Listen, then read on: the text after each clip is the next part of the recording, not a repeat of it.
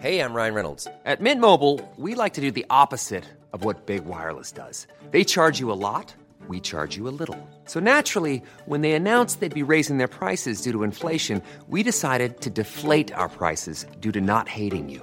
That's right. We're cutting the price of Mint Unlimited from $30 a month to just $15 a month. Give it a try at mintmobile.com slash switch. $45 upfront for three months plus taxes and fees. Promo rate for new customers for limited time. Unlimited more than 40 gigabytes per month. Slows. Full terms at mintmobile.com. Many of us have those stubborn pounds that seem impossible to lose, no matter how good we eat or how hard we work out. My solution is PlushCare. PlushCare is a leading telehealth provider with doctors who are there for you day and night to partner with you in your weight loss journey. They can prescribe FDA-approved weight loss medications like Wagovi and Zepbound for those who qualify. Plus, they accept most insurance plans. To get started, visit plushcare.com slash weight loss. That's plushcare.com slash weight loss. Bonjour, c'est Jules Lavie pour Code Source, le podcast d'actualité du Parisien.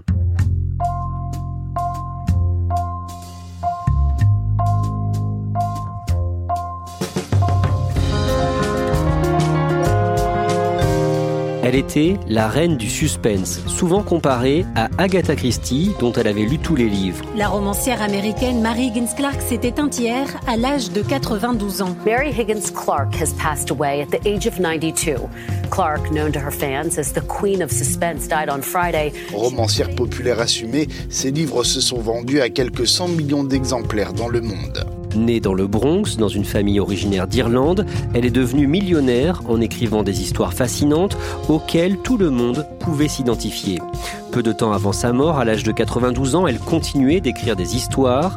Deux reporters du service culture du Parisien, Catherine Ball et Sandrine Bajos, nous racontent la vie de Mary Higgins Clark.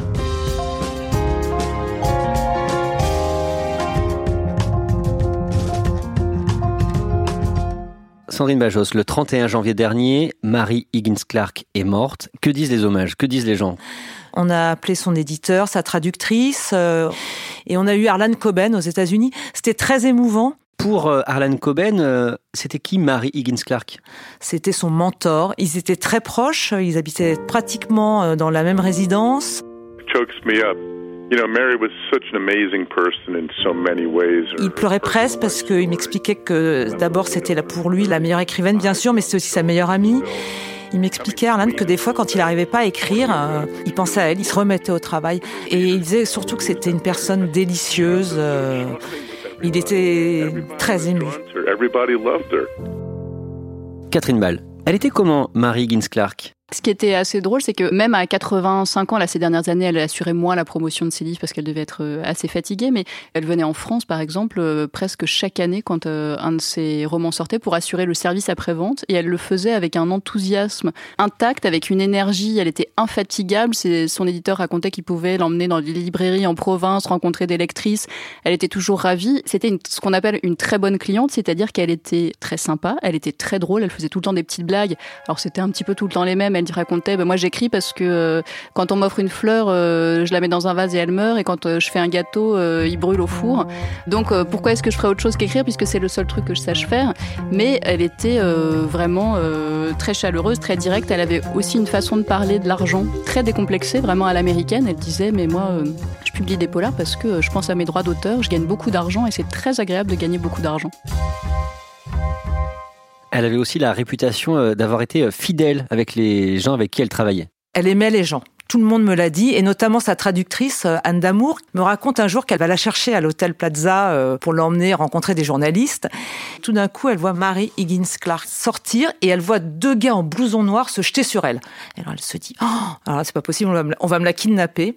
En fait, pas du tout. C'était juste deux fans qui attendaient l'écrivaine de leurs rêves pour avoir un autographe.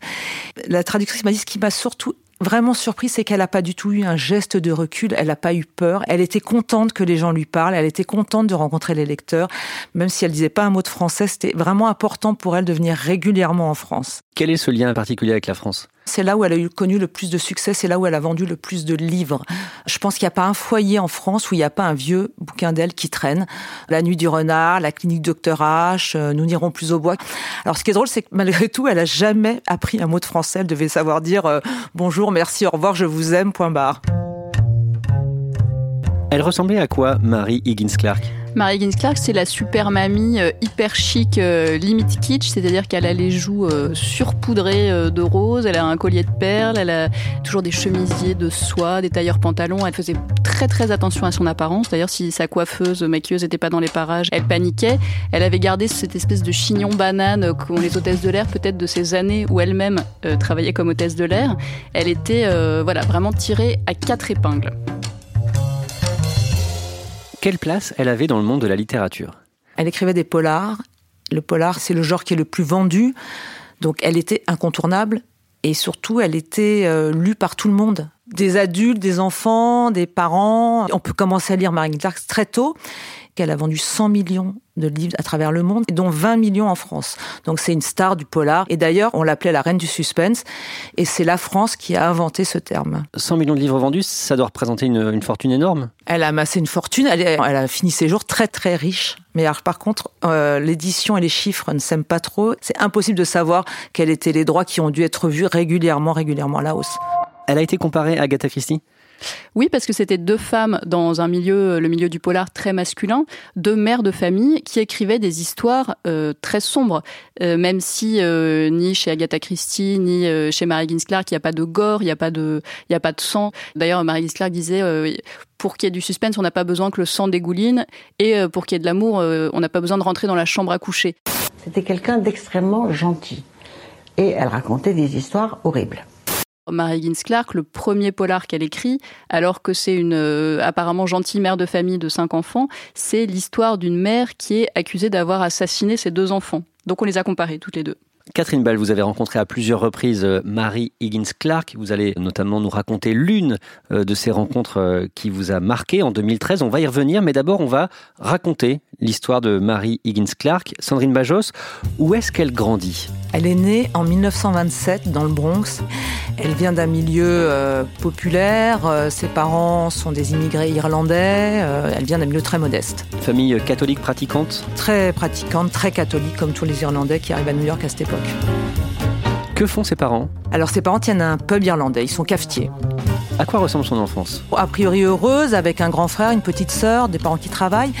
Et elle aimait raconter que dès qu'elle a su écrire vers 6-7 ans, elle s'est mise à écrire des poèmes et a toujours rêvé d'être écrivaine. Hein. Elle aime écrire, raconter des histoires. Quand elle a 12 ans, en 1939, elle rentre de la messe et tombe devant chez elle sur un attroupement. Alors il y a énormément de monde parce que son papa vient de décéder. Son père vient de décéder d'une crise cardiaque dans son sommeil.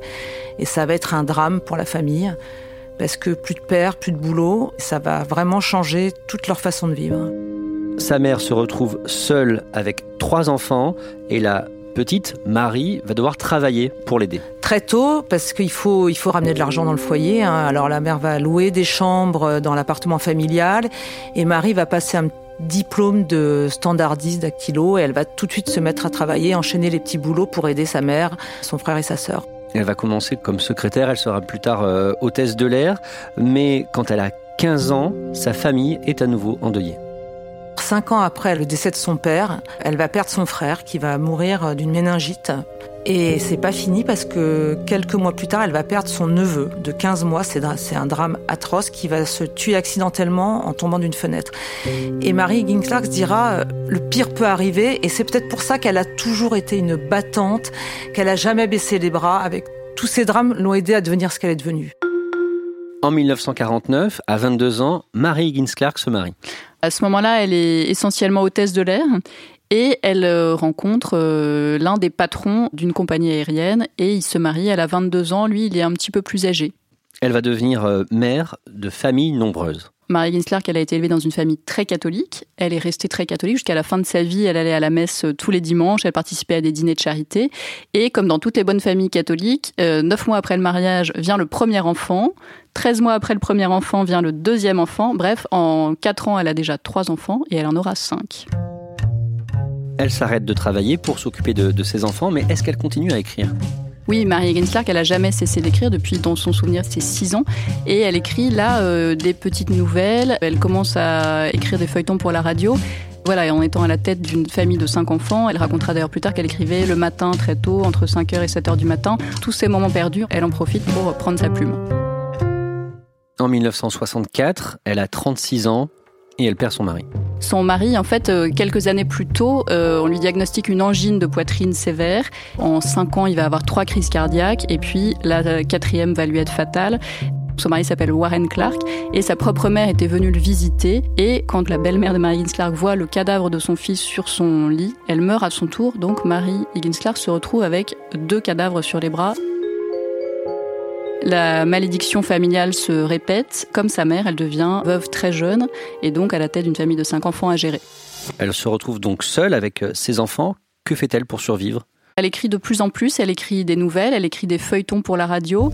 Euh, Mary Ginslark, il faut savoir que quand elle s'est mariée, elle a arrêté d'abord de travailler, mais euh, elle s'était inscrite à des cours d'écriture à l'Université de New York. Elle avait fondé un petit atelier d'écriture avec quelques amis, dont d'ailleurs la légende dira que euh, jusqu'à presque la fin de sa vie, ils se retrouvaient chaque semaine pour écrire et commenter ce que les uns et les autres avaient écrit. Donc voilà, elle ne s'arrête pas. Elle envoie les nouvelles qu'elle écrit et euh, notamment sa première nouvelle, elle va l'envoyer à plein d'éditeurs et elle va essuyer 40 refus. Elle reprend des petits boulots en parallèle? Bah, Elle n'a pas le choix. Il faut qu'elle fasse vivre cinq enfants, donc elle reprend un boulot de dactylo puisqu'elle a un petit diplôme. Comme c'est déjà une super super bosseuse, elle va travailler, elle va écrire la nuit, elle va écrire le matin avant de nourrir ses enfants, et jusqu'au jour où un éditeur va accepter de publier son premier roman.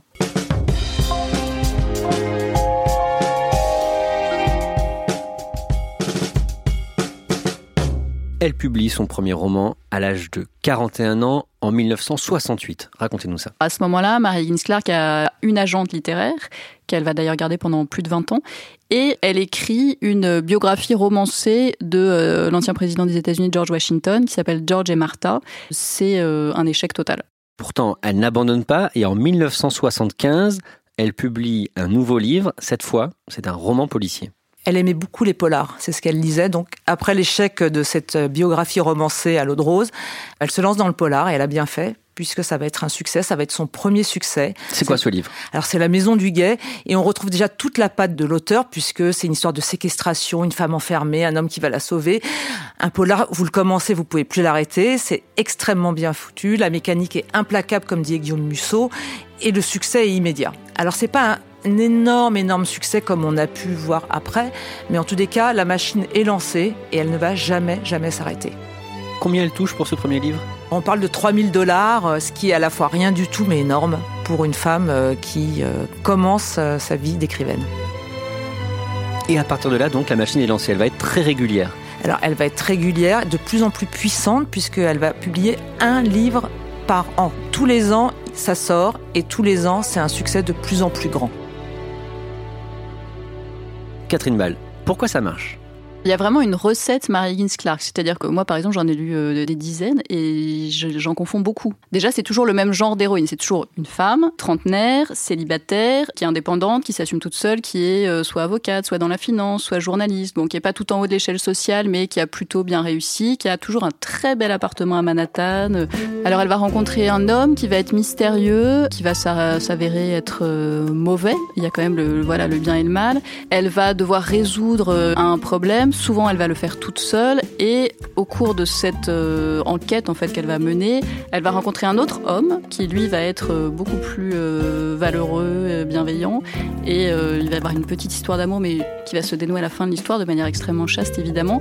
Et mais ce qui est important, c'est que c'est cette femme qui va affronter donc un tueur toute seule. Elle va le, résoudre toute seule et c'est en fait il y a quand même un parallèle avec la vie de Mary Ginsler qui est une self-made woman qui s'est faite toute seule, qui a élevé ses enfants toute seule, qui a fait sa carrière toute seule. C'est sa traductrice qui me disait, en fait, ces femmes, physiquement même, elles ressemblent un peu à Mary Higgins Clark. Elles sont toujours euh, très minces, les cheveux châtains, les yeux bleus marines, comme Mary Higgins Clark.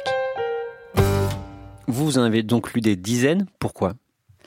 Parce que c'est vraiment le roman de vacances euh, idéal. C'est-à-dire que euh, on sait que dès les premières pages, le suspense va être installé, qu'on va pas le lâcher. C'est très facile à lire. Hein. On peut lire Mary Ginslark en surveillant les enfants sur la plage. On va pas être perdu. C'est vraiment, euh, oui, le bouquin très sympa à glisser dans son sac de voyage.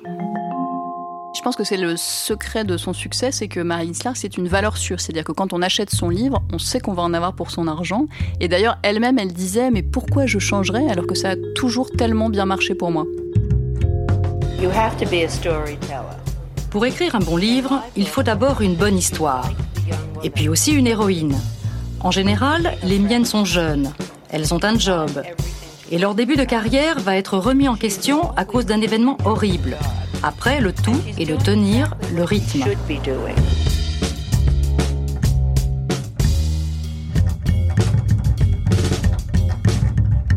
Catherine Ball, vous avez rencontré euh, Marie Higgins Clark euh, à plusieurs reprises, euh, une fois notamment en 2008 à Paris. C'était au Plaza Athénée, qui était le palace où elle séjournait quand elle venait à Paris, donc assez régulièrement.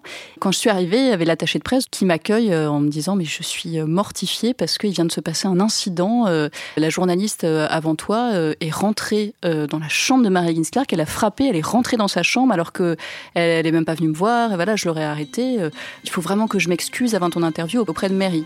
Là, Marie Higgins Clark ouvre la porte de sa chambre, donc voilà, elle a ce chignon, elle ressemble à une petite poupée de Dallas ou des Feux de l'amour. Et là, euh, l'attaché de presse donc, se confond en excuses. Et là, Marie éclate de rire et lui dit Ah, it was so funny C'était tellement drôle, vraiment.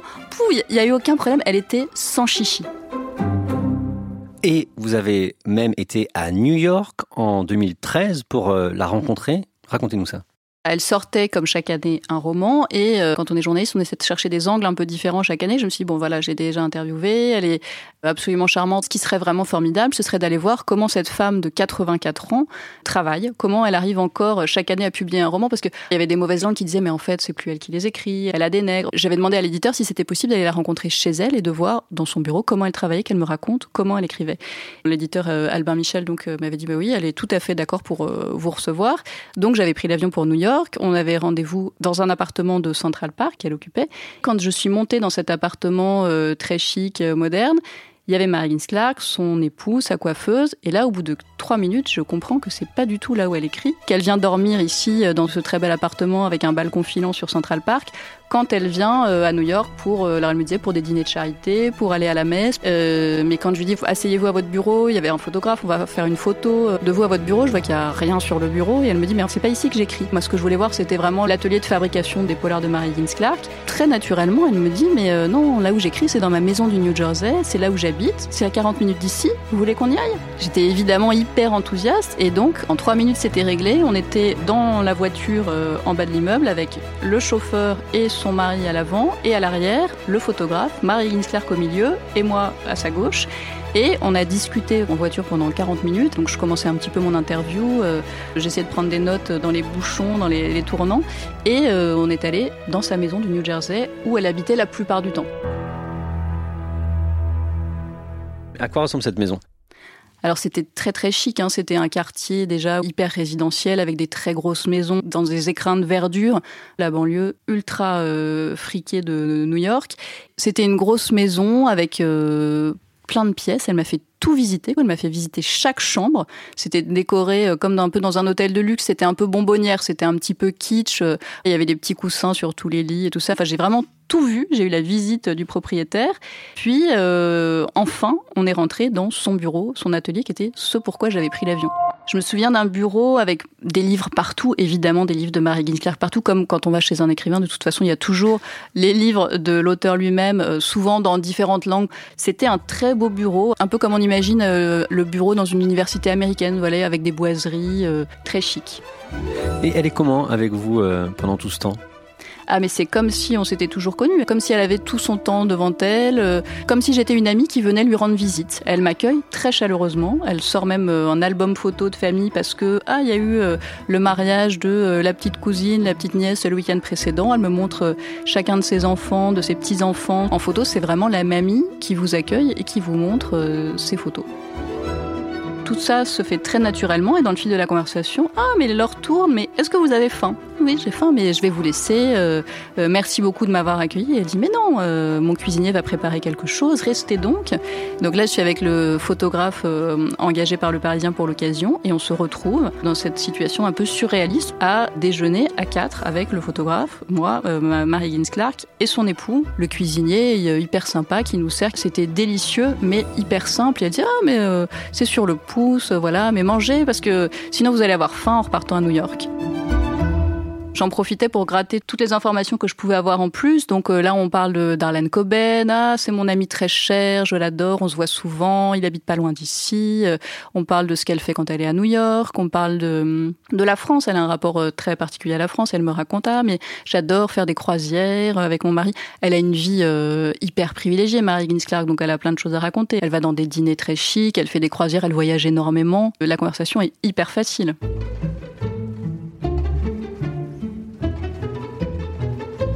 Après le déjeuner, euh, moi je la remercie beaucoup. Je suis quand même déjà assez embarrassée parce qu'on s'est quand même un peu euh, imposé chez elle. Et là, elle me dit Mais mon chauffeur, bien sûr, va vous raccompagner où vous voulez. Vous lui donnez une adresse et il vous raccompagne à New York. Elle est hyper chaleureuse. On a l'impression presque qu'on lui a fait plaisir en lui rendre visite parce qu'elle a ce côté euh, vraiment très amical, très souriant. Quand on sort de chez elle, on est avec le photographe, on est un peu étourdi. Et c'est vraiment pas la journée qu'on pensait vivre à New York ce jour-là. Depuis cette rencontre, vous avez euh, une affection particulière pour euh, Marie Gins Clark vous savez, quand les gens sont très connus, l'entourage nous dit toujours euh, Ah, mais en fait, il est hyper sympa, il est hyper accessible, hyper direct. Bon, mais c'est pas toujours vrai. Euh, là, Marie Ginslark, bah, franchement, j'en ai fait l'expérience, que c'était vraiment une femme extrêmement généreuse, simple, euh, qui nous a laissé, avec le photographe du Parisien, accéder à vraiment son intimité. On est quand même allé chez elle de manière imprévue. Voilà, c'est pas du pipeau quand les éditeurs disent Tu sais, elle est hyper sympa. Merci à Sandrine Bajos et Catherine Ball. Épisode conçu et préparé par Clara Garnier-Amouroux. Production Marion Botorel. Réalisation Alexandre Ferreira. Code Source est le podcast d'actualité du Parisien, disponible chaque soir du lundi au vendredi à 18h. Si vous aimez Code Source, n'oubliez pas de vous abonner sur votre application de podcast comme Apple Podcast ou Podcast Addict. Vous pouvez aussi nous mettre des petites étoiles et puis n'hésitez pas à nous envoyer vos suggestions, vos commentaires, code source at leparisien.fr.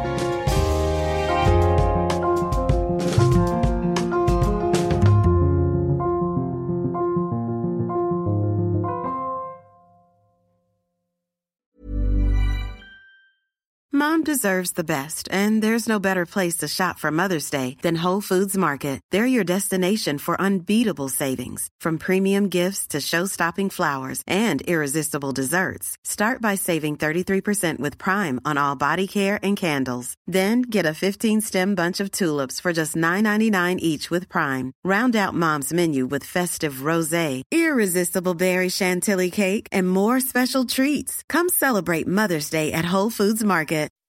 When you make decisions for your company, you look for the no-brainers. If you have a lot of mailing to do, stamps.com is the ultimate no-brainer. Use the stamps.com mobile app to mail everything you need to keep your business running with up to 89% off USPS and UPS. Make the same no-brainer decision as over 1 million other businesses with stamps.com. Use code PROGRAM for a special offer. That's stamps.com, code PROGRAM.